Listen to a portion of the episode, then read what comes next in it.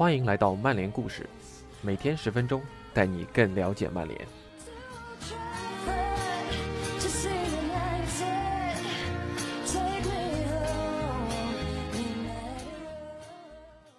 上周我们刚与卢小胖领衔的德比郡队在足总杯相遇，作为队史最佳射手，鲁尼自然是曼联历史上举足轻重的人物。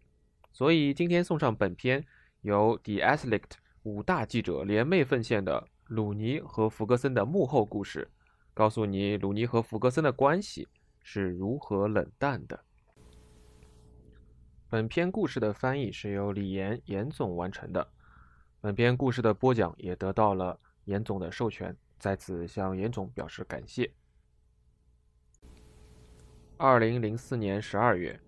曼联训练中心的新闻发布厅，每一位在场的记者都会记得福爵爷的暴怒。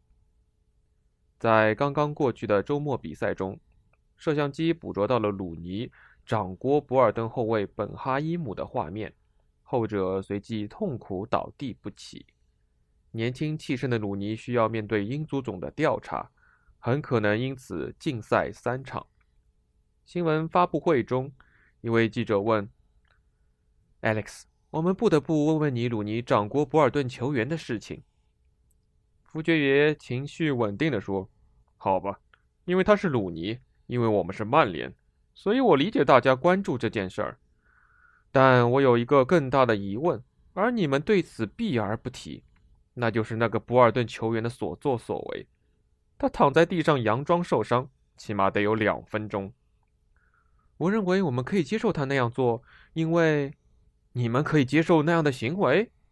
从这一刻开始，福爵爷突然爆发：“好吧，你们这些记者他妈的根本就没写博尔顿球员的作为，你们他妈的一直针对鲁尼，就因为他轻轻的给了对手那么一下，这场比赛就他妈没什么别的重要的事儿了吗？你们他妈的看到了本哈伊姆的行为，是他。”应该面对英足总的调查，而不是他妈的鲁尼。你们竟然允许那个傻叉的假摔行为，你们就会跟鲁尼过不去。为什么不去他妈的批评那个他妈的本哈伊姆？为什么总是抨击鲁尼？记者犯了更大的错误。他继续发问：“但是 Alex，他可是最有名的滚球，那不重要。他和其他人一样，都是正常人。”而且他才十九岁，我的上帝！你们他妈的到底想从这个孩子身上得到什么？你们他妈的每一次都要把他钉在十字架上，他才只是个十九岁的孩子，不是吗？一位坐在前排的记者试着让佛爵爷缓和一些。呃，鲁尼并没有被我们钉在十字架上。佛爵爷把上半身探出面前的桌子。笑话！博尔顿的球员才应该去面对英足总，简直就他妈是丢人现眼。现在我他妈的绝不会对此再多说一句话。你们想他妈怎么做，那是你们的事儿。本哈伊姆就他妈的是个笑话，往地上一躺，痛苦的滚来滚去。如果伸手的不是鲁尼，你们才不会这么大惊小怪。罢了，福爵爷胳膊一挥，把摆在面前的录音机全部扇到几米以外的墙上，支离破碎，滚了一地。在很多时候，面对媒体的福爵爷都能在发怒之后迅速缓和情绪，甚至是用幽默的方式问问大家还有没有更多的问题。但这一次，发布会随即结束。福爵爷在那次新闻发布会上的态度和语言，就像是为记者们立下了一条规矩：以后再想问关于鲁尼的任何问题，最好三思而后行。他非常清楚这些记者的贪得无厌，总想靠鲁尼博眼球。那时候，鲁尼加盟曼联才几个月，掌掴本哈伊姆的行为也是他在曼联生涯中的第一个风波。福爵爷的护犊子是对鲁尼的保护，也是对他的疼爱。可如今，两人的关系早就冷却。用一位曼联内部人士的话说。两人仍然互相非常尊重。在鲁尼纪念赛的场刊中，福爵爷为他写下致辞。在自传中，佛爵爷可能是顾忌自己仍然和曼联俱乐部保持着关系，所以在批评鲁尼时也用词含蓄。每次被问及对自己职业生涯影响最大的人，鲁尼都会说出福爵爷的名字，对恩师不吝惜溢美之词。当福杰爷突发疾病被送往医院，鲁尼发在推特上的信息是：“早日康复，boss。”无论是在足球圈还是在职场，这种互相尊重的关系其实已经足够。但这种尊重有时候也意味着距离感。多年之前，福杰爷对鲁尼的感情更像是宠爱。福杰爷欣赏鲁尼对足球的执着，相比于倒腾发型、购置时装，或是跟社会名流混在一起，鲁尼更在乎的是在训练中挥汗如雨。和赢下比赛，福爵爷天不怕地不怕，这种性格的人绝不会欣赏唯唯诺诺的弱者，而是欣赏和他一样底气十足的强者。在鲁尼十八岁的时候，他就敢在基恩教训他的时候顶嘴。后来，鲁尼曾亲口说：“我不怕基恩，我谁也不怕。”那时候，福杰爷对鲁尼的感情就像是父子之爱。所有球迷都会记得鲁尼的曼联首秀。在比赛结束后，上演帽子戏法的鲁尼想要得到比赛用球作为纪念，但比利时主裁毫不通情达理，拒绝了鲁尼的要求。在知道这件小事后，福杰爷气到裁判休息室。几分钟后，他带着比赛用球回到了鲁尼面前。鲁尼在比赛中每球必争，在训练中也喜欢较劲儿。那时候，曼联的几位一线队教练会轮流在队内对抗赛中担任主裁判，他们都害怕做出对鲁尼那队不利的判罚，因为他会一直抱怨个不停。后来，几位教练提议让福杰爷吹罚训练赛，因为他是最高权威。福杰爷答曰：“我才不愿意忍受鲁尼的抱怨。”据说，曼联甚至考虑过付钱邀请专业的裁判来执法队内训练赛。就因为鲁尼太认真。不过，鲁尼也有一些得寸进尺的行为。在佛杰爷的最后一本传记中，他写道：“我承认，我曾教训过鲁尼。当我在更衣室中批评他的时候，他会很生气，瞪着眼睛，就好像他要把我打到不省人事。但在第二天，鲁尼就会很抱歉。当他消了气，他就会知道我是对的，因为我总是对的。”两人共同创造的辉煌，当然不只是上面这些例子。鲁尼为曼联一次次攻城拔寨，在他曼联生涯的全部二百五十三个进球中，有一百九十七个是在福格森时期打进的。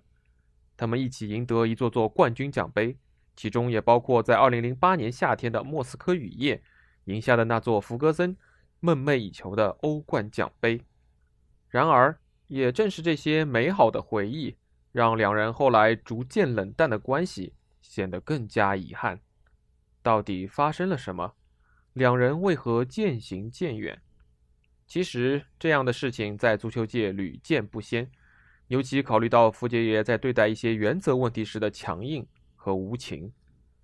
好几位曼联球星都可以证明这一点，比如基恩、鲁尼也曾说过：“我并不是唯一一个和阿莱克斯·福克森闹掰的球员。”二零一三年五月十二日，曼联对阵斯旺西，那是福爵爷退休前在老特拉福德执教的最后一场比赛。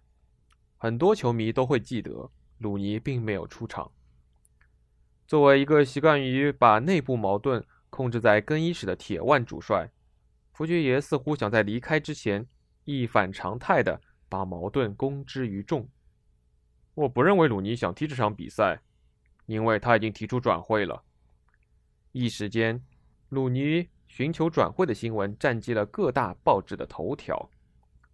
对此，鲁尼一直否认，他认为福爵爷的话和媒体的报道是对事实的扭曲，而且他从没想到两人的私下谈话会闹得满城风雨。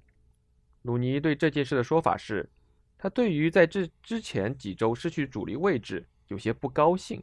所以他在和福杰爷沟通时表示，如果自己不能像以前一样是自然而然的主力人选，那就不值得留在队里。鲁尼一直坚持他的态度和要求转会是不同的，而且并未说他一定要走。当福爵爷公开把这件事抖露给媒体，两人的关系就此破裂了。福爵爷在传记中说过，在2012至13赛季，鲁尼很难接受好几次被放在替补席上，而且失去了早年的那种斗志。他可以做出超凡的贡献，但随着时间的推移，我感到鲁尼很难再在全场90分钟一直保持斗志。他看上去会在比赛中疲劳。在曼联内部，很多人都默认两人的关系出现裂痕。是在2010年10月的鲁雄心事件之后，鲁尼质疑俱乐部在转会市场上缺乏雄心壮志，而且当真考虑过转会曼城。后来，鲁尼撤回了转会申请，还公开发布了致歉信，同时在私下和队友们道歉。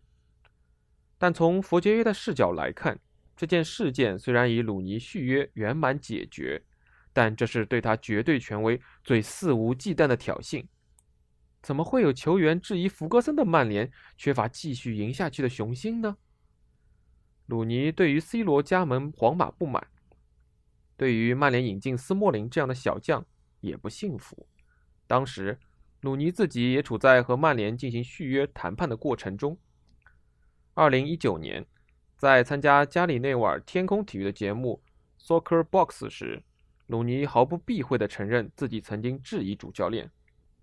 C 罗离开时，我很失望。我找到福格森，问他这是怎么回事儿。我们卖了特维斯，我们又卖了 C 罗，那会引进哪些球员呢？并不是说对斯莫林不尊重，但当时引进他的时候，我们并不知道他的实力到底如何。如果我和俱乐部续约五年，我真的不想在重建球队的过程中度过这五年的时间。此外，鲁尼还询问福爵爷为什么不和皇马掰掰手腕，从云达不莱梅引进某土耳其裔德国前腰。福爵爷在传记中谈到这件事时说：“我的答复是此事与你无关。我告诉鲁尼，他的工作是好好踢球，我的工作是组建正确的球队，而且目前为止，我一直做得不错。”从这些幕后故事来看。鲁尼确实有些得寸进尺，所有人都知道，福爵爷绝不允许任何球员挑战他的权威。作为福爵爷当时的副手，穆伦斯丁评论道：“当时的情况是，只是双方都在保护自己的利益，类似的情况会偶尔发生。福格森爵士会处理好这些，解决掉这些事，然后这些再也不会是问题，再也不会是问题。果真如此吗？”曼联内部的很多人都相信，上文提到的福爵爷在自己的梦剧场谢幕之战中故意冷落鲁尼，就是再一次向世人证明没人可以挑战自己的经典案例。对于曼联媒体部门的工作人员来说，退休之前的佛爵爷在谈到鲁尼时，早就不像当年那般热情，这是显而易见的。很多人都清楚，鲁尼时常过过烟瘾。酗酒是另一个严重的问题，隔三差五的大吃大喝，让佛爵爷担心鲁尼会因为身体素质的下滑丢掉曾经的状态。在2011年新年前夕，鲁尼、埃文斯和吉布森被排除在曼联对布莱克本的比赛名单之外，因为三人在节礼日之后的队内训练中满身酒气。除了福杰也，一些队友也对鲁尼不职业的场下行为不满。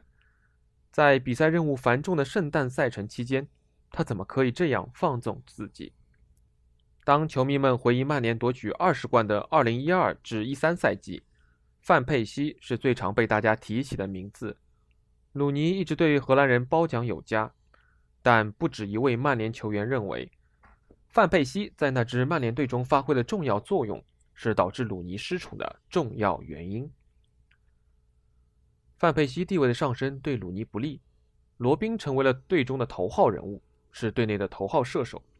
当鲁尼在一些关键比赛中只能坐在替补席时，他和主教练的关系恶化了。我们都不傻，可以看出两人的关系不同以往。在曼联主场对阵皇马的欧冠比赛中，鲁尼的主力位置被维尔贝克取代。对于鲁尼这种级别的球员来说，这算得上是公然的冒犯。但仔细回忆2012至13赛季的曼联，类似的情况并不罕见。